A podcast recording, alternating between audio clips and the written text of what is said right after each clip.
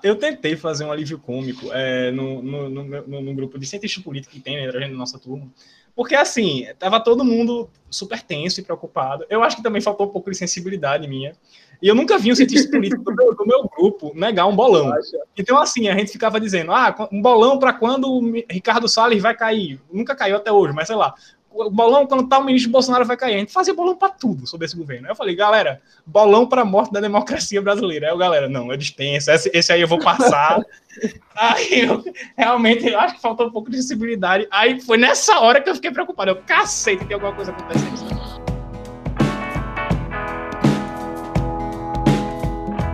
Seja bem-vindo ao podcast Calabouço, um podcast canhoto, onde falamos sobre política e os bastidores do poder, mas nada muito sério. Esse é o nosso 11 episódio, depois de uma semana que o barco encalhou, mas a maré tá virando. Para quem não me conhece, eu sou Pedro Caldas e do meu lado esquerdo, aquele que possivelmente entendeu esse trocadilho, mas eu não sei se gostou, Alan Cavalcante. Eu, se eu entendi o barco virando, não, é, não entendi não. Pô. O barco, o barco encalhou, pô, foi a semana que sim, o barco sim, encalhou. Sim, o canal de Suez, mas agora ele tá virando, por que ele tá virando? A maré tá virando, o barco não, a maré. Ah, a maré, tá, tá virando. virando. Ok, a maré tá não, tô entendi, entendi. A maré ah, tá entendi, é verdade, é verdade. Esquerda. A maré tá virando pra esquerda, pra gente, ela não se enquadra, entendeu? Rapaz, eu espero que esteja virando mesmo, viu? Porque, assim, essa semana foi, foi nervosa aí. Antes de mais nada, boa noite, bom dia, boa tarde aí pra quem estiver escutando. Mas vamos embora aí comentar essa semana. Também do meu lado esquerdo, a pessoa que, como vocês podem ter visto, é o mais otimista sobre a política nacional ou internacional que eu tenho na minha bolha, Diego Gomes. Vamos embora que eu tô feliz. Bolsonaro vai cair esse mês de abril. Abril é um grande mês. E Brasil para frente, morou presidente. Antes de começar os trends, eu preciso elogiar a imitação de Alan Cavalcante. Eu recebi muitos feedbacks positivos. Meu pai, inclusive, disse que quando começou o programa, ele disse: oh, gente, Lula Ai, minha garganta, Pedro, chega a estar tá doendo. De, porque desde que aquele podcast foi gravado e foi, foi publicado, o pessoal pedindo para eu mandar salve para 30 pessoas diferentes. Eu passei dois dias só falando com a voz do Lula, entendeu? Foi um sucesso mesmo. E aí minha garganta hoje está com muita dor por causa disso, mas enfim, ossos do ofício. O Alan, aquele negócio que o me falou, que o Meirelles mandou um alô pro nosso programa, um salve, é verdade mesmo? Olha, isso aí talvez seja, entendeu? Mas vamos lá para o famoso semanal Trending Topics, em uma semana que novamente o caos político aconteceu. Né? Realmente a gente vive na política mais animada do mundo. Né? Para que entretenimento? Para que BBB? Quando a gente tem Brasília. Começando pela quarta-feira, acho que foi o dia, ou no dia anterior, que completaram aí as 300 mortes por Covid. Então, é, isso foi uma, um dos assuntos mais comentados do dia, né, relacionando Bolsonaro a essas 300 mil mortes, né, o principal responsável por essa crise que o Brasil vive em todos os sentidos. Vale ressaltar que foi uma semana de muita atividade de robôs de Bolsonaro, né, justamente porque as críticas, o cerco parece fechar contra, contra ele. E aí eles subiram lá o assunto Sleep Giants, genocida. Sleep Giants, para quem não sabe, é uma rede que combate fake news e começaram a fazer essa crítica aí, né, uma perseguição aos a quem está à frente desse projeto. Mas o assunto mesmo do dia foi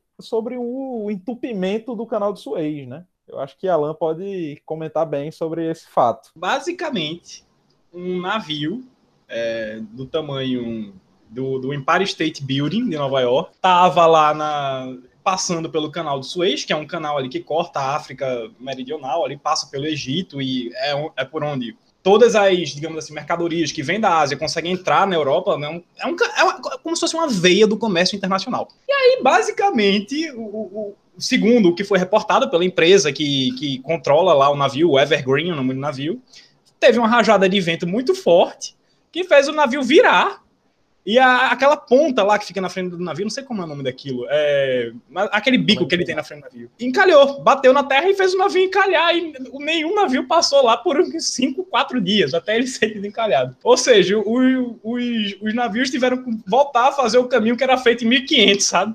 Contornando toda a África para chegar na Europa e no resto do mundo. Uma coisa muito da bizarra. Eu não sei que diabo de vento foi esse que conseguiu fazer um navio tamanho do Empire State virar. O que eu li é que além da rajada de vento, também estava acontecendo uma tempestade de areia, né? Então isso confundiu os controladores do navio, que não souberam, perderam a direção, né? Basicamente. E aí o navio encalhou. Que é interessante porque mostra a, a fragilidade do comércio global, né? que depende principalmente do canal de Suez, do canal do Panamá, que tem um peso econômico muito grande né, para o Egito, no canal de Suez, e, no Panamá, né, no caso no canal do Panamá, nas economias desses países, a gente também depende muito de como tá os governos desses países, enfim, né? Já aconteceu Isso. no passado. Eu estava procurando algumas, algumas, enfim, algumas projeções que alguns economistas devem estar tá fazendo já, né, para conseguir calcular o impacto no PIB do Egito, que isso pode ter causado, e no PIB mundial, assim, também, de certa forma. Mas ainda essas projeções ainda não estão prontas, mas assim, o canal de Suez representa hoje, só o funcionamento dele, o fato dele estar aberto, representava no, nos últimos dados, 2% do PIB do Egito. Muita coisa. Isso é muita coisa. O fato dele ter parado por alguns dias causou um colapsozinho bem massa, eu imagino, econômico ali para o Egito. Um país que já é instável, né, e que possivelmente isso pode ter desdobramentos mais para frente. Na quinta-feira, o canal de Suez seguiu travado, né? Começou lá um, teve um memezinho que viralizou do, uma retroescavadeira cavando ao redor do navio. O pessoal dizendo que tinha que dar o Nobel de Economia para o cara que estava operando essa retroescavadeira, ia salvar a economia se, se ele fosse rápido e eficiente no trabalho dele. Se Mas... fosse Cid Gomes aí nessa retroescavadeira, o canal de Suez tinha sido desencalhado na mesma hora, tá? Mas não era Cid Gomes, então? Já dizia Karl Marx, só precisa de um navio para afundar o capitalismo. Poxa, fiquei até sem palavras aqui. Outros assuntos mais comentados do dia, além do canal de Suez. Austrália, porque lá teve um show aberto para 13 mil pessoas, uma coisa rara, né, em tempos de pandemia, justamente porque eles estão vacinando a população, tem um controle bem, bem eficiente lá da pandemia, e as pessoas aqui no Brasil, obviamente, invejando. Foi aniversário do meu partido, Partido Comunista do Brasil, fez 99 anos. Parabéns aos comunistas. E aí temos dois assuntos para comentar. Um na parte de resenha e outro mais sério. A parte da resenha foi que a terça-feira foi o dia em que Gabi da FGV viralizou nas redes sociais. Para quem não está acompanhando, a FGV, né, a Fundação Getúlio Vargas, um dos principais é, centros de, de, estudos econômicos, no curso lá de, de economia, a turma fez uma gincana é, o objetivo da gincana era você conseguir vídeos de, entre aspas, celebridades, né? Celebridades que faziam parte da, da universidade e tal. E aí as turmas de economia resolveram começar a buscar vídeos de celebridades da política e da, da, vamos dizer assim, da cultura pop brasileira. E esse negócio viralizou. Então, para vocês terem noção, teve vídeo de Rodrigo Maia, de Sérgio Moro, de Amoedo, de bolos, de várias dessas figuras da política aí, dizendo que estavam torcendo para uma das turmas da FGV. Isso aí, a construção da frente ampla passa por essa menina aí, cara. Eu nunca, eu não sei. Essa menina, inclusive tem um meme que eu vi que é muito real, assim, que tinha assim, como se fossem uns, sabe, uns fantoches, um maior do que o outro e um, e um manipulando o outro. Aí tinha um fantoche menor que era, sei lá, governos. Aí um maior que era Illuminati, outro maior, Nova Ordem Mundial. Aí o maior de todos era Gabi da FGV, porque não é possível como essa menina tinha contato tanta gente aleatória. Não é só gente do, do meio político, não, que, que teve Rodrigo Maia, teve Moro, teve Amoedo. Enfim, teve essa galera toda aí, mas ela também conseguiu é, um salve de tipo do, do, ator lá de Modern Family, do, do Jay, Jay Pritchett, né? O, o que faz o Jay lá que coisa mais aleatória do mundo. Conseguiu salve de, de Felipe Priol, participante do BBB do ano passado. E um dos maiores economistas vivos, se não o maior economista do mundo hoje em dia, que é o Acemoglu, que, que é o autor do best-seller Por que as Nações Fracassam. Tanta gente aleatória, que eu não faço ideia como é que essa menina tem um contato de tanta gente, sabe? Eu não faço ideia. Eu gostaria muito de saber. O brasileiro, ele olha o limite e diz, não, eu não concordo com esse limite aqui, não. E vai longe, velho. Porque esse, essa, esse povo da FGV, e não foi só a Gabi, não, tiveram outras pessoas de outras turmas também que conseguiram depoimentos de muita gente. Temer. Eu nem sabia disso. o outro assunto importante no dia foi de que rolou aí uma cena, uma troca de, de sorrisos entre o PSDB e Ciro Gomes, né? Uma possibilidade, uma especulação de que o, o governador do Rio Grande do Sul, Eduardo Leite, poderia ser vice de Ciro Gomes. Uma coisa que agrada aí vários setores do, do, do PSDB, que seria uma construção de uma frente ampla que Ciro também tem buscado. Então, o PSDB ele vive umas disputas internas, né? E essa é uma saída que agradaria um pouco mais, porque agrada o, o Eduardo Leite, agrada também o Dória, que faz oposição. É uma construção que também passa pelo grupo de Aécio Neves, que voltou a ter alguma relevância na política nacional. Então, assim, é uma solução que o PSDB está costurando, né? Aqui em Recife, surgiu, surgiu aquela fumaça, né? Onde a, onde a fumaça a fogo numa aproximação de Marília Reis, né, com o PDT, e Marília Reis aqui é muito próxima da Raquel Lira, então se constrói nacionalmente, se constrói no estado, talvez uma chapa feminina do PDT com o PSDB aqui em Pernambuco seria uma chapa muito forte. É, eu, acho, eu acho interessante a construção dessa, dessa frente ampla em torno do nome de Ciro, porque é muito difícil o PSDB fechar, por exemplo, com Lula, uma frente, uma frente ampla do lado de Lula desde o primeiro turno. Mas, ficando próximo de Ciro, a possibilidade de rolar um apoio no segundo turno contra Bolsonaro, né? Se Bolsonaro estiver na disputa eleitoral e se Bolsonaro chegar no segundo turno, coisa que eu já não acredito mais. Mas ele está muito eu mais disse, próximo. Eu disse no começo do programa que você era otimista, estava otimista. É, tal, isso aproxima mais, né, o, o PSDB da oposição ao Bolsonaro, ao bolsonarismo, inclusive no pleito eleitoral, que não role um, qual, é uma escolha muito difícil, né? Que, no, que esses partidos não, não entrem nessa, né? Eu queria é, eu... que Alan comentasse essa, podemos dizer assim, essa primeira vitória de Ciro em algum tempo, né? É uma possibilidade de retorno aí, né? Do cara que estava negociando com o DEM, com o PSD, que esses partidos se afastaram e agora tem um medalhão da política nacional. Antes de, antes de Alan se colocar, tem outra notícia também que passou um pouco despercebida agora que tu falou, que é a reaproximação com o DEM, né? Porque a disputa lá do ACM Neto vai sair para o governo do estado, deve disputar com o PT. Então, nacionalmente é muito difícil se aproximar do PT. É, aqui no Nordeste, a gente sabe que o bolsonarismo é muito fraco, né?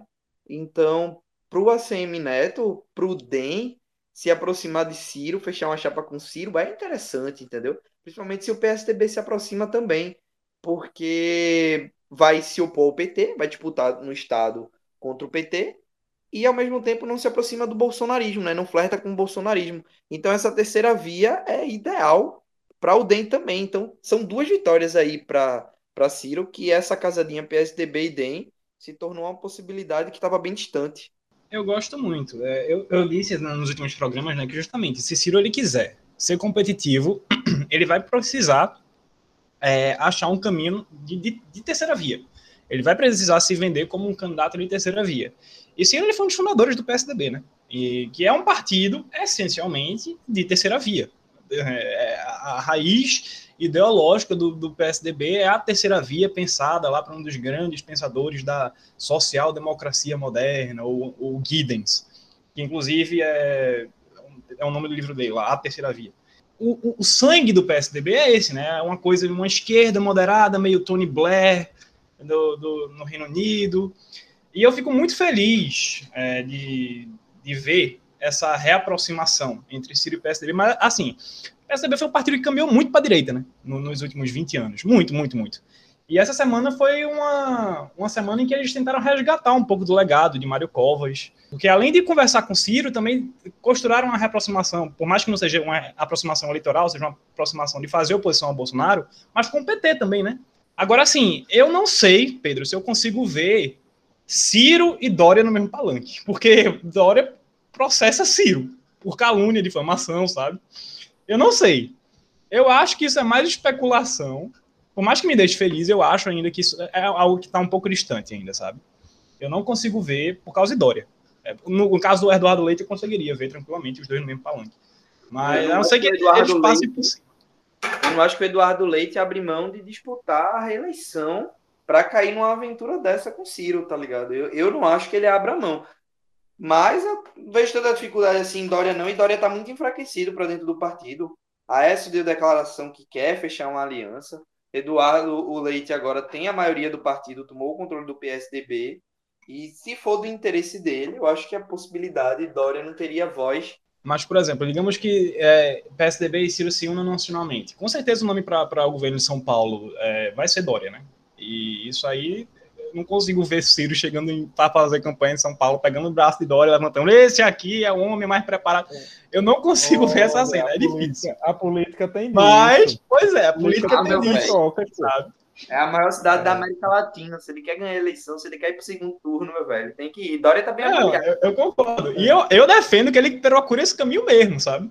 Eu tava dizendo, eu, eu só acho que ele consegue ser competitivo se ele conseguir agregar os partidos de centro e centro-direita. Por exemplo, né, a gente deve fazer mais para frente um programa debatendo os cenários eleitorais aqui para Pernambuco, mas no Nordeste, para essa centro-direita aí, tradicional, principalmente que está enfraquecida, né, não tem os governos estaduais aqui, é importante, por exemplo, você ter um palanque um cara como Ciro Gomes. Ajuda muito. É, Ciro é uma figura que tem muita, muita está enraizada no Nordeste, que o nordestino gosta, né? Então pode ser interessante para esses partidos aí, visando essa estratégia, até no Sul, enfim. Né? São cenas dos próximos capítulos, ainda tem muita especulação, mas de toda forma fica o registro de que é uma vitória aí para Ciro, né? Essa, ele, ele parecia, né, que ia morrer, mas né, ele está mostrando que está dentro do jogo e que está ali disputando com todo mundo essa, essas construções de chapa e essas negociações. Né? Ele não, não tá morto, não. Companheira Glaze, aqui quem fala é o presidente Lula. Eu estou um pouco preocupado, companheira Glaze, com essas conversas do Ciro Gomes, com esses partidos de centro. O Ciro Gomes está flertando com o PSDB, companheira Glaze. Ele não tem que flertar com o PSDB porra nenhuma, não. O PSDB é que flertava comigo em 89. O Mário Covas subiu no meu palanque. Não foi no palanque do Ciro Gomes, não. E eu que sou o candidato do eleitor de centro. Não é o Ciro Gomes. Sou eu que chamei o Meireles pro meu governo. Não foi o Ciro Gomes. É eu que quero chamar o Marco Lisboa pro meu governo. Não é o Ciro Gomes. Eu tô preocupado, companheira Gleisi.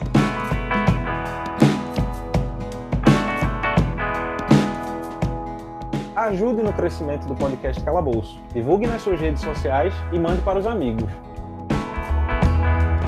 Na sexta-feira, um time aqui de Pernambuco retrô, é um time clube empresa, enfim, de um empresário do ramo educacional, um pouco mal falado por aí, né? Mas não, não vamos ah, É do Esquadrão de Ferro do Estado, né? Região metropolitana. Que é Já isso. é maior que o Náutico. Que é isso, que é isso. Faço isso não. Eu quero, eu quero que esse time se lasque, que eu sou contra esse negócio de clube, clube empresa. Eu acho isso uma safadeza. Esse time empatou com o Corinthians, muita gente saiu pesquisando e acabou sendo um dos assuntos mais comentados é, do dia. Esse, esse time, esse time pernambucano e o jogo teve, teve alguns contornos aí dramáticos, enfim. O que é interessante aqui pra gente é que o Butantan anunciou a vacina, entre aspas, 100% brasileira. E aí, Marcos Pontes, o ministro da Ciência e Tecnologia, o astronauta brasileiro, anunciou que teriam outras vacinas brasileiras sendo desenvolvidas, né, para tirar os créditos de Dória. Só que, na verdade, os dois estavam falando meias verdades, né? Marcos Pontes não deu dados sobre essas outras vacinas e depois se provou que essa vacina aí 100% brasileira tinha muita pesquisa feita fora do Brasil, é, tinha muita coisa que no, na, na, real não, é, não foi 100% desenvolvida aqui não. É, pelo menos, é, assim, por fora da marketagem política, pelo menos vai ser mais uma vacina para as pessoas, né? Por fora de toda essa trama e toda essa disputa narrativa, vai ser mais uma vacina que vai ser testada aqui na população brasileira, né? Em outros dois países, eu não me lembro agora quais foram nos outros países. E que fique pronta logo, né? Pelo amor de Deus. Agora aí a gente tem, pra gente ir alencando aí, a primeira grande derrota de Bolsonaro das últimas semanas, né? Pra gente ir anotando aí das derrotas sucessivas que ele vem tendo, a volta de Lula. E essa questão da vacina foi muito pesada, né? E ele sentiu. Puxou uma reunião de emergência, inventaram uma, uma vacina e ridículo o, o astronauta lá indo falar besteira dizendo que tem uma vacina em desenvolvimento. Os repórteres perguntaram aonde a vacina está sendo desenvolvida e ele não sabia dizer aonde. Então, Bolsonaro sentiu, né? Os caras são muito despreparados, pô. Nem para enrolar eles sabem. No sábado, a gente não teve muitos, muitos assuntos relacionados à política, né? Um dos principais assuntos debatidos no dia foi que a, a apresentadora ou ex-apresentadora Xuxa sugeriu numa live da Alerj, não entendi o que é que diabos ela estava fazendo numa live da Assembleia Legislativa do, do Rio de Janeiro, mas ela estava nessa live. veganismo.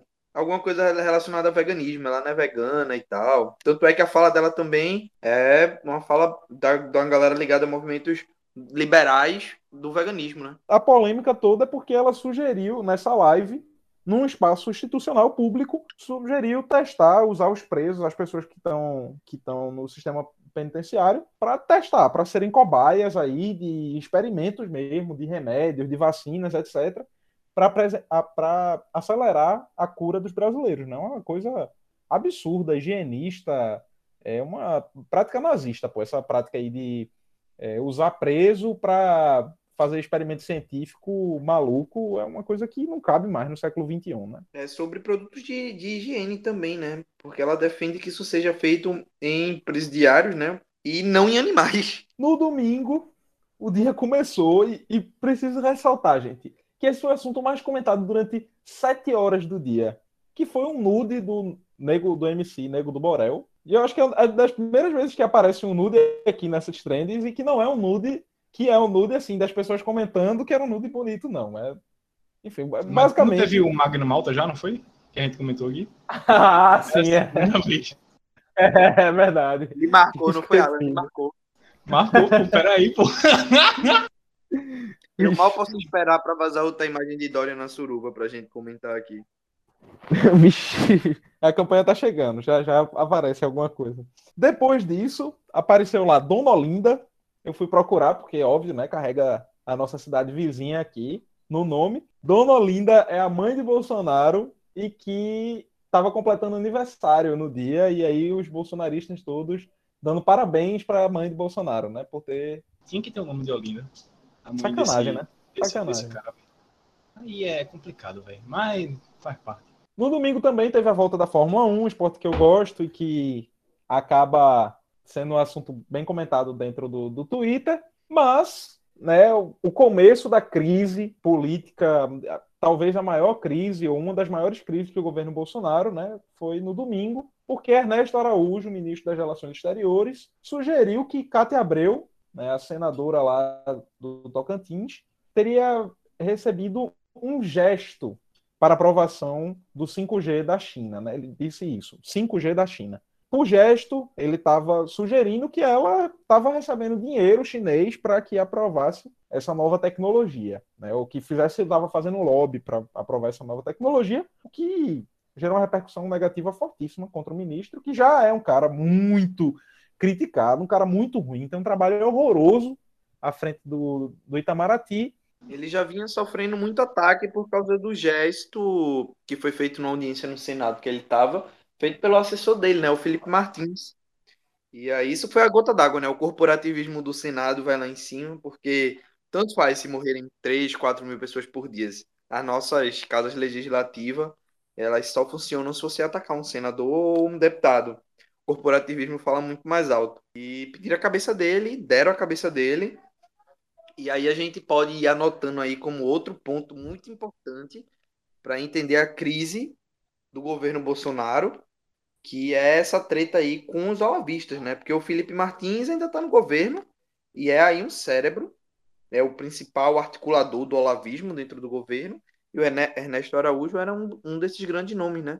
Que viria a cair na segunda. É um, um comentário aí sobre Cátia Abreu. Primeiro que, assim, ela é presidente institucional da Comissão de Relações Exteriores do Senado, né? Então, assim, eu não duvido que tenha tido conversa entre ela e Ernesto Araújo sobre a instauração do 5G aqui no, no Brasil. Mas, assim, Ernesto Araújo, que é um chanceler, está descobrindo o que é diplomacia. O que esse cara foi fazer ali para falar publicamente um assunto que é natural que apareça, sabe? E assim, Cátia Abreu também é a rainha, né? É a mamacita que gosta de, de fazer chanceleres cair, né? Porque ela já tinha brigado com Serra, é, quando Serra era chanceler, há algum tempo atrás, e brigou agora com o Ernesto e fez os dois caírem. Ela, ela tem um histórico aí, né? Motosserra de Ouro, né? famoso troféu Motosserra de Ouro, corta árvores e ministro das Relações Exteriores. Muito bom. Tu tá ligado não, Diego, nessa história? Que ela ganhou eu sei, pô, eu sei, eu sei, só que é muito bom, pô. Corta ministros e, e Se ainda não é inscrito no Calabouço, se inscreva para receber os nossos episódios no Spotify, Google Podcasts ou no seu agregador preferido. A segunda-feira, para terminar os treinos, a segunda-feira foi o dia do caos e a gente vai dedicar aqui uma parte do programa a falar sobre o que foi esse dia na política nacional. Um dia como poucos na história do Brasil e que vai ficar marcado na história é, porque muitas coisas aconteceram, né? Imagino, nem imagino como é que foram os bastidores aí desse, desse dia em Brasília. Mas para fechar. Lembrando que a gente tá gravando na terça e que talvez quando esse episódio for sair na quinta nem exista mais Brasil. é, pois é. Para vocês verem como é que tá o, a situação. Para fechar, a terça-feira, hoje, dia que a gente grava, né? É, começou com os problemas na divulgação do, das notas do Enem. Então, INEP foi um dos assuntos mais comentados. E com os robôs de Bolsonaro trabalhando, justamente reagindo à segunda-feira com a a tag O Povo Está com Bolsonaro. Para fechar, várias pessoas fizeram relação entre hoje, 30 de março, com 30 de março de 64, né? O dia anterior ao início do golpe militar no Brasil. O golpe militar que aconteceu aí é, entre os dias 31, a noite do dia 31 e o, o 1 de abril de 1964, porque justamente a situação de instabilidade política está muito grande o, o novo ministro da Defesa, né, que entrou no lugar do outro cara, disse, já botou na ordem do dia de amanhã uma celebração da data. O ministro Braga Neto, né, que é um bolsonarista convicto, já, já é, ocupou cargos né, no, no, no, governo de Bolsonaro, né? Já foi, é, é um cara relevante do governo. Mas aí, entrando na segunda-feira, foi o dia do caos na política no nosso país. Né? A gente começou com a nacionalização do caso do PM baiano que surtou. Né? É, é, para quem não, não acompanhou, para quem não, não soube dessa história, esse policial militar estava é, lá no Farol da Barra, um dos principais cartões postais de Salvador, gritando contra o lockdown e o governador da Bahia, né, que é o governador do PT, e ele acabou, em algum momento lá do surto, tava rolando. O cara estava armado, né? Diga-se de passagem, estava com um fuzil, então ele tinha a possibilidade de matar algumas dezenas de pessoas. Uma cara pintada de verde e amarelo. Cara é... pintado de verde e amarelo. É um cara bolsonar... Era um cara bolsonarista e que, segundo amigos dele, de colegas de farda, ele era um cara muito brincalhão, mas que não tolerava quando as pessoas discordavam dele. Então, em algum momento lá da negociação, ele atirou contra os policiais do batalhão de operações especiais, o BOP da Bahia. Os policiais se reagiram a esses tiros e mataram, né, atiraram nele, horas depois ele morreu no hospital. Então, isso aconteceu na noite entre domingo, na noite de domingo, né? Então, ao longo da noite de domingo tiveram várias manifestações de policiais, de grupos de policiais chamando esse cara de herói, né? De que ele é, não, não queria, enfim, distorceram a história, construindo a narrativa de que ele era, na verdade, um grande herói e de que o governador da Bahia, Rui Costa, era um assassino, né? era, um, era um homicida, era um genocida. E aí o bolsonarismo, na segunda-feira, tentou nacionalizar essa história, né? num, num movimento meio golpista mesmo, de estimular a insurreição das PMs em outros estados. Inclusive, a deputada federal Bia né, presidente da CCJ, infelizmente, a Comissão de Constituição e Justiça é presidida por uma figura horrorosa, tenebrosa, mas aí os acontecimentos do dia mostraram que esse movimento Ô, foi enfraquecendo. Se a gente para para olhar agora, algumas poucas horas depois, a gente vê o desejo do presidente de conseguir instaurar o, instaurar o caos de alguma forma para passar o estado de sítio que ele quer, né? Para que ele consiga tomar o controle das polícias e fazer uma espécie de milícia pessoal, né, exército pessoal de governo. E a gente vê que ele já vinha, os grupos bolsonaristas já vinham tentando é, causar o caos, né? Porque uma, imagina aí um motim da PM em vários estados, dizer que é possível um motim é, em todos os estados da federação é muito complicado, mas digamos que ele consiga ir em pelo menos um terço dos estados, ele já tinha motivo suficiente para utilizar como desculpa para tentar entrar no estado de sítio, né? Que é o grande objetivo dele, que ficou muito explícito nas últimas 48 horas, talvez menos um pouco. E é isso mesmo, ele quer montar um exército. Ele, ele, sabe que ele tem a capacidade, que ele tem muito apoio, né? Ele é muito popular nesses PMs, nesses, enfim, nesses PMs de mais baixo escalão e tal, dentro da hierarquia da polícia militar. E ele, através dos bolsonaristas, dos deputados bolsonaristas da base federal, mas das bases estaduais também, é, começaram a insuflar justamente motins, não tem outra palavra, né? motim da polícia militar contra o governador, os governadores, né? E tentaram Foi nacionalizar. aconteceu em Sobral, né? Foi o que Foi, aconteceu exatamente. em Sobral, Foi um pouco tempo atrás, né? É uma greve da PM, que é inconstitucional em Sobral, que foi onde justamente Cid foi baleado com a retroescavadeira, né? É, Calma, ele foi baleado com a tava- retroescavadeira, não. Ele estava numa retroescavadeira e foi baleado, é. e foi baleado. Pronto, exatamente. E eu tava muito preocupado, Pedro, porque assim, lá em Sobral, no ano passado, o bolsonarismo não tinha uma narrativa tão forte, não tinha um Marte, não tinha uma, sabe, alguma coisa para convencer, não tinha algo palatável para convencer os, os, os PMs, os policiais militares, a aderir a esse movimento, a esse motim. E, mas com essa narrativa, ficar muito mais forte, entendeu? De, de convencer é, os policiais a participar desse tipo de amotinação, de, de, de- enfim, fazer as fake news, dizendo que o governador tinha mandado matar um policial, que o policial era um Marte, que era um arauto da liberdade lutando contra o autoritarismo do governador Rui Costa. Enfim, tinha toda uma narrativa construída por esses grupos bolsonaristas para que os policiais militares se insurgissem contra a autoridade do governador e começassem, por exemplo, a, sei lá, obedecer ao presidente da República, sabe? E é uma coisa, na verdade, que deve preocupar a gente mais um tempo, porque ainda continua sendo uma realidade. Bolsonaro ainda continua forte dentro dessas PMs, sabe? Eu queria ressaltar, antes de Diego entrar, que muitos dos deputados, vereadores que são da base de Bolsonaro são PMs, né? Ex-PMs, PMs reformados, então é muito cabo fulano, Perfeito. soldado Deputado, soldado Prisco era o grande inflamador que está por trás da Bahia. Que já foi, é, expulso, foi expulso da PM é, em 2002, se não me engano, é, justamente por, por esse tipo de movimento já. Por esse tipo de movimento golpista, de, de, de grevista dentro da PM.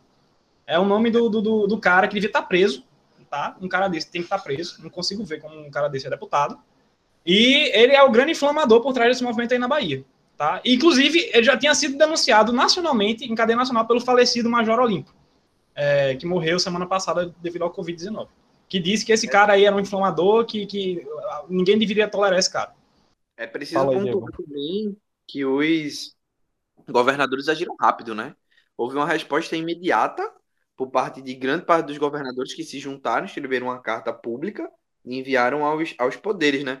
E, na real, o Bolsonaro está precisando mostrar força. Ele está completamente perdido, à deriva, não tem apoio de ninguém. Todas as demonstrações dele são de fraqueza. Tiveram, teve aí sucessivas derrotas para Lula, para Dória. Enfim, a conta tá batendo na porta de tudo que ele fez, de tudo que ele deixou de fazer nesse período de pandemia. E ele tá tentando de todo jeito most- dar alguma demonstração de força, porque ele tá completamente na mão agora do Arthur Lira e o Centrão vai cobrar um preço muito alto. A gente só mais um che- comentário, é, Tá, Pedro. faz- fala aí, fato de, pra- só para a gente entrar depois na, na, na pauta do- das trocas de, ministérios, né, e tal. O fato de Bolsonaro estar acuado é, não significa que ele não seja um louco translocado que ele tente e que tente golpear a democracia. Inclusive aqui no nosso vizinho Peru, o Fujimori, é, na década de 90, era um, um, um presidente completamente acuado, estava minoritário no Congresso, que deu um golpe de Estado lá. Tá? Então, assim, a gente tem precedente histórico aqui do nosso lado. Não é porque ele está fraco e tá. já- realmente, ele está fraco, está no momento mais fraco do governo dele, não tem ninguém apoiando ele, mas ele ainda assim pode tentar alguma coisa. Alguma. Algum, É na alguma fraqueza, né? Mas é na fraqueza, né? Utilizando até a analogia que o próprio Ciro Gomes usou, que é na fraqueza justamente o cachorro, quando tá na parede, que tá tentando morder todo mundo, né? E vale ressaltar que a gente diz assim, ele não tem apoio de ninguém, mas ele tem ainda uma base de ali entre 15, 20, 20 e poucos por cento de pessoas que acreditam nele. E entre essas pessoas tem justamente esses muitos lunáticos do exército, né, principalmente oficiais da reserva, etc. E da própria, da própria polícia militar, né, dos estados. Eu confesso para vocês e para os ouvintes que estão nos escutando que eu fiquei muito assustado no início do dia. Eu já citei em outros momentos, eh, em diversos momentos, na verdade, que se Bolsonaro fosse fazer um golpe de Estado, ele não usaria o exército, o exército não dava, não dá esse apoio para ele, nunca deu, apesar dos, dos acenos, apesar do, do, do apoio político, etc. Nunca deu esse, esse apoio nesse sentido, mas as PMs dos estados dão essa, dão essa força. Né? Ele tem uma base muito forte entre soldados, cabos e sargentos da, das PMs dos estados e até oficiais. Era possível que esse, que essa, esse acontecimento aí fosse o início de um movimento que podia tomar conta do Brasil. Né? E aí, enfim, do, do aprofundamento do, vamos dizer assim, do regime Bolsonaro. Mas, ao longo do dia, houve uma reforma ministerial. A gente vai debater sobre isso, mas o dia que começou com essa possibilidade de golpe, de uma demonstração de força com Bolsonaro, essa, essa, esse movimento começou a perder apoio, inclusive da própria bancada da bala, né, que começou a dizer que esse policial, que isso foi uma fatalidade, etc. Né, começaram a quebrar essa narrativa de que esse cara era um mártir, de que o governador da Bahia era um genocida. A Bia Kicis teve que excluir o tweet que ela fez. Isso, né? Se retratou. Apoiando, né? Exatamente, teve que fazer, porque começaram a cobrar a cabeça dela lá dentro, sabe? E muita gente, inclusive de direita, o Kim Kataguiri, dizendo que ela não podia, na posição dela, é, tá defendendo uma, uma quebra de institucionalidade desse tamanho, grave desse jeito. E isso é o tipo de coisa que faz a deputada perder mandato, tá? E aí começou um processo é, pesado lá em Brasília, de uma, assim, não, não podemos chamar de reforma ministerial, mas para mim parece uma debandada das pessoas que compunham o governo e, ao mesmo tempo, um último suspiro do, do bolsonarismo. Que começou com um pedido de demissão de Ernesto Araújo, justamente o ministro que estava lá. O otimista sou eu, né, Pedro? O otimista sou eu. Você é mais otimista do que eu. Mas começou aí com essa, esse pedido de demissão de Ernesto Araújo, né, que já era uma pessoa muito cobrada há muito tempo e que o bolsonarismo segurava muito esse cara e que era uma demissão até assim meio esperada, ok, né? As pessoas entenderam, tá, tudo bem, o cara é muito cobrado, etc. Mas o que chacoalhou mesmo foi o pedido de demissão, o segundo pedido de demissão, que foi o pedido de demissão do ministro da Defesa, Fernando Azevedo, um cara que era unanimidade no comando das Forças Armadas e que era tinha sido assessor de Dias Toffoli, né? Era o intermediário, o interlocutor entre o governo e o judiciário. Ou seja, era um cara extremamente articulado e que dava uma base, dava um, uma segurança para o governo Bolsonaro muito grande. Depois disso, tiveram mudanças de diversos ministros, ministros que foram demitidos e que pediram demissão, como é, ministro da Casa Civil, que trocou, a Secretaria de Governo, Justiça, Advocacia Geral da União, enfim. Preciso pontuar, Pedro, é, no caso, caso a caso, né? Porque, por exemplo, o Bolsonaro entrou no STF com um pedido para reverter o lockdown em três estados do Brasil, e esse pedido não foi assinado pela Advocacia Geral da União, né? E isso causou, causou, causou uma estranheza. E aí o cara agora foi demitido. Porque muita gente, né, do governo, talvez uma galera aí que esteja mais distante do que chamam de ala ideológica, e eu odeio esse nome, é uma debandada dessa galera, né? A galera estamos aqui, estamos tentando fazer alguma coisa, mas chega uma hora que não tem como ter o um nome associado a um governo como o de Bolsonaro. Essas mudanças, em vários casos, foram mudanças que acenaram para o Centrão. O destaque para mim é a deputada, né, esposa do ex-governador do, Distrito Federal, ligada a Arthur Lira, que foi nomeada para a Secretaria de Governo. É uma deputada do PL, enfim, Centrão compondo o governo. No geral, foram mudanças que acenaram para o Centrão perdeu aí essa ala ideológica e ganha o Centrão. Mas a gente precisa ressaltar aqui que esse apoio do Centrão é muito caro. É muito, muito caro, muito instável. E num momento de fraqueza, quando você entrega tudo para o Centrão, você pode inclusive passar a ideia errada para eles. Foi o que aconteceu, por exemplo, com o governo Dilma em 2014. 2014 para a própria base, né? Para a própria base bolsonarista fanática que, que tava cobrando também outras coisas, assim. Se a base bolsonarista fanática ficar vendo que ele só tá assinando pro Centrão e não mais para eles, a, a, base Bolsonaro, bolsonarista dura, né, raiz, é, Bolsonaro pode perder, né, o apoio dessa galera. É, teve a demissão do Ernesto, a cabeça exatamente. do Felipe Martins tá na, na bandeja. Tá na mesa, exatamente. E aí ele tá dando os cargos pro Centrão, né? E, inclusive, é uma coisa que é importante falar, o Felipe Martins, ele tem um espaço dentro do governo que é maior do que o do Ernesto Araújo, porque ele é o contato direto com o Olavo. Perdeu o Felipe Martins, a, a militância bolsonarista racha no meio. Se o cara que fez gesto de supremacia branca no Senado sair, vai ser pesadíssimo para o governo. Para piorar a situação, hoje, os chefes das três forças, Exército, Marinha e Aeronáutica, pediram, pediram demissão, né? pediram para sair do governo. Eu tenho duas questões para a gente debater aqui. A primeira é o movimento golpista, que pareceu iniciar na segunda-feira, era um movimento golpista mesmo, e aí o exército saiu do governo como quem diz assim, então, a gente não vai sustentar isso.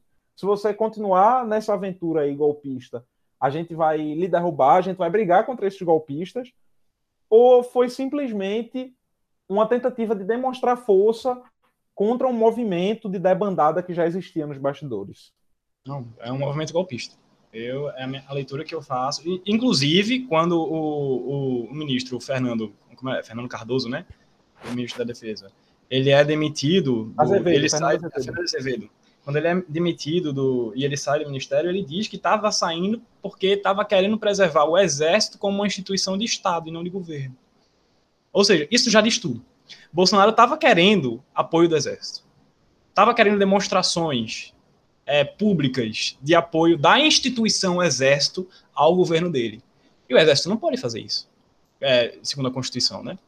E é justamente isso. Se ele estava querendo o apoio do exército contra os governadores na decretação do lockdown, por exemplo, é um sinal muito claro de que ele queria dar um golpe de Estado. Agora, ele, vai, ele conseguiu? Não. Mas é o tipo de coisa que a gente, numa democracia, não pode se acostumar, sabe? A democracia do Brasil é uma coisa muito. É uma democracia muito nova, muito jovem. E a gente mora aqui na América do Sul, que é um continente conhecido por esse tipo de coisa, de, é, golpismo, arrodo, enfim. E não é o tipo de coisa que a gente pode se acostumar. Isso é muito grave. Muito grave. De, pra, de uns tempos para cá, eu tenho demonstrado muita mais preocupação nos episódios com a democracia brasileira. Mas esse ontem, o que aconteceu ontem e hoje foi estopim, assim, de, de que Bolsonaro estava tentando fazer alguma coisa e que o exército pulou fora. Falou, o exército literalmente falou: não, a gente não vai comprar isso, não. E meus parabéns para o exército, né? Porque estão cumprindo com o dever deles. Não foi o que fizeram em 64, por exemplo. Né? Exatamente, até porque, exército, Pedro. Né? Exatamente. Passagem, né? não, não era todo o exército, mas uma parte bem considerável do exército é quem, é quem topou ali fazer o golpe, justamente numa situação de ruptura Isso. dessa, né? Até porque, Pedro, 2021 não é 64. Não é tão fácil assim você dar um golpe, numa, uma, uma quartelada, como era em 64, sabe? A gente tem internet hoje em dia, a gente tem informação, a gente em, em, em, poucas horas, Felipe Neto consegue convocar 13 milhões de pessoas para ir para a rua, sabe? Então, ia ter resistência democrática, sabe? Não ia, não, ia, não ia ser tão fácil, não. Eu não sei se minha leitura. Não, assim, claro que tem um interesse golpista aí, mas eu acho que foi muito mais uma reação para demonstrar força ainda que ele não tivesse esperança de concretizar um estado de sítio, conseguir centralizar o poder nele, mas era uma demonstração de força forte, né? Ele mandar para o Congresso e tentar aprovar, tentar passar e mostrar para os governadores se ele tem um, um respaldo das Forças Armadas, né? Que não veio. Mas assim, eu acho que depois dessas movimentações nas últimas 48 horas do bolsonarismo, ele está muito mais próximo de um processo de impeachment do que de um golpe de Estado. E se o interesse era demonstrar força, para mim ele demonstrou fraqueza. Precisou abrir ainda mais para o Centrão, compra uma briga com o alto comando militar muito grande, e aí a gente vai ter um, ainda uma segunda crise dentro das Forças Armadas, porque normalmente os, os comandantes né, do exército, do exército eles é escolhido ali numa lista entre os três mais antigos e ele não tem interesse em escolher entre os quatro mais antigos por declarações é, em defesa do, de lockdown, por ter trabalhado com Dilma, enfim, por uma série de, de desafetos já que já vinha acontecendo com o presidente da República, o nome cotado é para ser o quinto mais antigo. E isso nunca aconteceu, né? Não é que seja proibido, mas é mais uma crise dentro das Forças Armadas. São aquelas tradições de institucionalidade, né, que acontecem e que ele. Isso, para mim, ele só demonstrou mais força, porque ou mais fraqueza, né? Porque ele perde as Forças Armadas, inclusive eu acho que é uma tentativa de golpe por parte de policiais militares, né? Por parte dessa base é, militar, miliciana que ele tem no país, eu acho que seria contido pelo exército, por isso que eu estou muito tranquilo assim em relação a isso. Vocês disseram aí desde o início do programa que eu tô muito otimista, mas é porque para mim realmente é cachorro acuado tentando morder quem passar na frente porque tá prestes a cair. Não, Diego, é, é, eu discordo porque assim, claramente tem uma, um, um, um, suspiro golpista nessa história. Eu, eu, até disse que concordo sim, com isso. Sim, Mas, claro. E, e o problema de ficar tranquilo com isso é porque esse é o tipo de coisa que a gente não pode tolerar, sabe? Desde quando que a gente normaliza ah, um presidente tentou dar o golpe e não conseguiu, vamos ficar de boa. Tipo, não, a gente não pode ficar de boa ah, com isso. Sabe? Perfeito, perfeito. Só que é... o ponto que eu tô colocando é que quanto mais ele radicaliza, mais próximo de se tornar passado. Ele se aproxima, entendeu? Quanto Concordo. mais ele radicalizar, mais rápido ele vai perder a presidência da República. Então, assim, não é que eu esteja tranquilo com essas aventuras golpistas. Mas aqui. Tu acha, tu acha que essa, esse, esse golpismo ele não se viabiliza, né? Ele existe. Não, de jeito mas ele não se contrário. Exatamente. E, e quanto mais ele forçar a barra, mais perto do fim ele vai estar. Tá. Agora a gente precisa falar, preciso pontuar isso aqui. Eu precisava pontuar isso no episódio em algum momento. Uma galera aí, setores da sociedade, incluindo a classe política, achou que podia tirar a bola de campo e depois botar de volta e dar play no jogo. Quando tiraram a Dilma em 2016, através de um golpe, acharam que depois iam dar o play no jogo. Ia voltar tudo normal, as né? coisas funcionavam. Que iam jogar fora da institucionalidade, que depois tudo ia voltar na ideia do corporativismo mesmo. E aí a gente tá vendo que as coisas não funcionam assim. Eu tô no meio termo entre vocês, no sentido de que eu acredito que tem, assim, de que foi sim uma tentativa de movimento golpista, é, e essa tentativa veio a partir de um enfraquecimento do governo. Né? O bolsonarismo ele tem por característica testar. Sempre politicamente eles testam as coisas é, para ver se aquilo se viabiliza ou não. E isso foi um teste. Né? Tá, se isso daqui funcionar, se, se a, aceitarem, se a sociedade comprar um pouco essa visão, se os políticos é, aceitarem um pouco essa visão, a gente vai expandir isso para outros lugares, mas foi uma demonstração de que é, isso não vai, não vai passar, enfim. Ele acabou tendo que acenar muito para o Centrão. Não sei até que ponto, sem essa, esses acontecimentos da Bahia, ele teria que entregar tanto governo para o Centrão. E aí é que está o grande nó. O que o, o processo lá em 2016 com Dilma mostra é que essa, esses caras você precisa lidar de maneira muito cautelosa. Você precisa ser cuidadoso com essa turma. Porque se você não dá, eles ficam contra você. Mas se você dá demais, eles vão lhe engolindo. E tem um momento aí que você não consegue mais sair da, da, da boca desses caras, né? Você não consegue, você entra, vai entrando, vai entrando, vai entrando, quando vê, você não, não acha mais a, a saída talvez Bolsonaro esteja vivendo esse processo. Arthur Lira tem cada vez mais poder dentro do, do governo. Né? A classe política tem cada. A classe política que, entre aspas, ele sempre tentou combater e que ele entrou no governo sem, sem dar muito espaço, ela está cada vez mais forte e ele está cada vez mais necessitando da classe política para se manter de pé. Então eu imagino que uma hora essa bomba vai estourar e eu não sei se essa bomba vai estourar no, no sentido antes de antes de ela entrar aí. Mas para fechar, eu só não sei se essa bomba vai estourar no sentido de ser um impeachment, derrubarem e dessa classe política terminar de engolir o cara e derrubar ele, ou se ela vai estourar para um movimento golpista que o exército demonstrou que não tem muita chance de dominar o país, mas que tem a capacidade de gerar um estrago muito grande, em vidas inclusive, para a nossa nação e para a nossa democracia, né?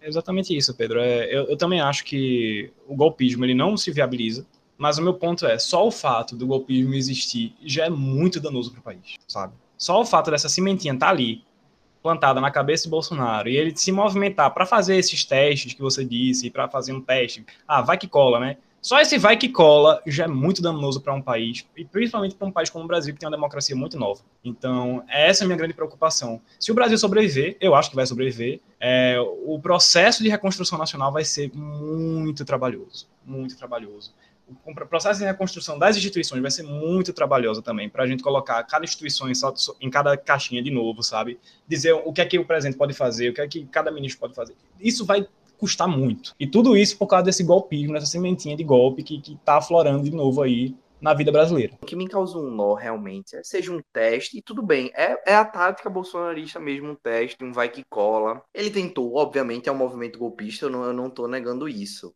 Mas é, é muito complicado você comprar uma briga com alto escalão das Forças Armadas para fazer um teste, tá ligado? Se bem que o bolsonarismo é muito imprevisível, porque o próprio Mas essa veja, pra gente, pra gente fechar aqui o programa, essa briga, ela já existia. Ela só não existia, eu acho, de maneira pública. Já tinha atritos, já tinham militares que tinham pedido que tinham pedido demissão antes. Me parece muito mais um, uma coisa assim de tá, já tá tudo dando errado mesmo, vamos vamos chutar o balde aqui para ver se se cola, sabe? Do que essa esse movimento foi o que gerou, assim, ele para mim parece que ele acelerou um processo que já existia, entendeu? Muito mais do que ter gerado esse processo. Tô preocupado, esses dias foram de muita preocupação. Eu tenho gente, amigos assim que moram em Brasília, que estão em contato comigo dizendo que também estão muito preocupados, sabe? E eles que sabem do clima do que está acontecendo lá dentro, então meus colegas de turma preocupados, meus professores preocupados. Aí eu olho para o lado, eu vejo tanta gente preocupada, não tem como não se preocupar, né? Que nossa democracia resiste e viva. É... Não tem como não estar tá preocupado também, né? Não tem. São cenas dos próximos capítulos que você escuta aqui no Calabouço Cast e a gente espera que noticie nas próximos, nos próximos programas uma melhora na política do país, um, um retorno aí da normalidade ou do que a gente já estava acostumado a ser a normalidade, né? Mais tranquila, menos mudanças tão bruscas. Estou bem otimista, de verdade. Eu acho que Bolsonaro ele cai esse ano. Eu acho que as forças políticas, né? Ele está desagradando muita gente que ele não tem mais sobre... sobrevivência, não vai ter uma sobrevida. E se chegar em 2022, chega completamente enfraquecido e vai ser engolido no jogo eleitoral, não vai para o segundo turno vão me chamar de otimista, mas é a verdade. A verdade vai ser dita e o episódio vai ser encerrado assim, com muito otimismo. Vamos pressionar esse governo por vacina. E é isso. Valeu!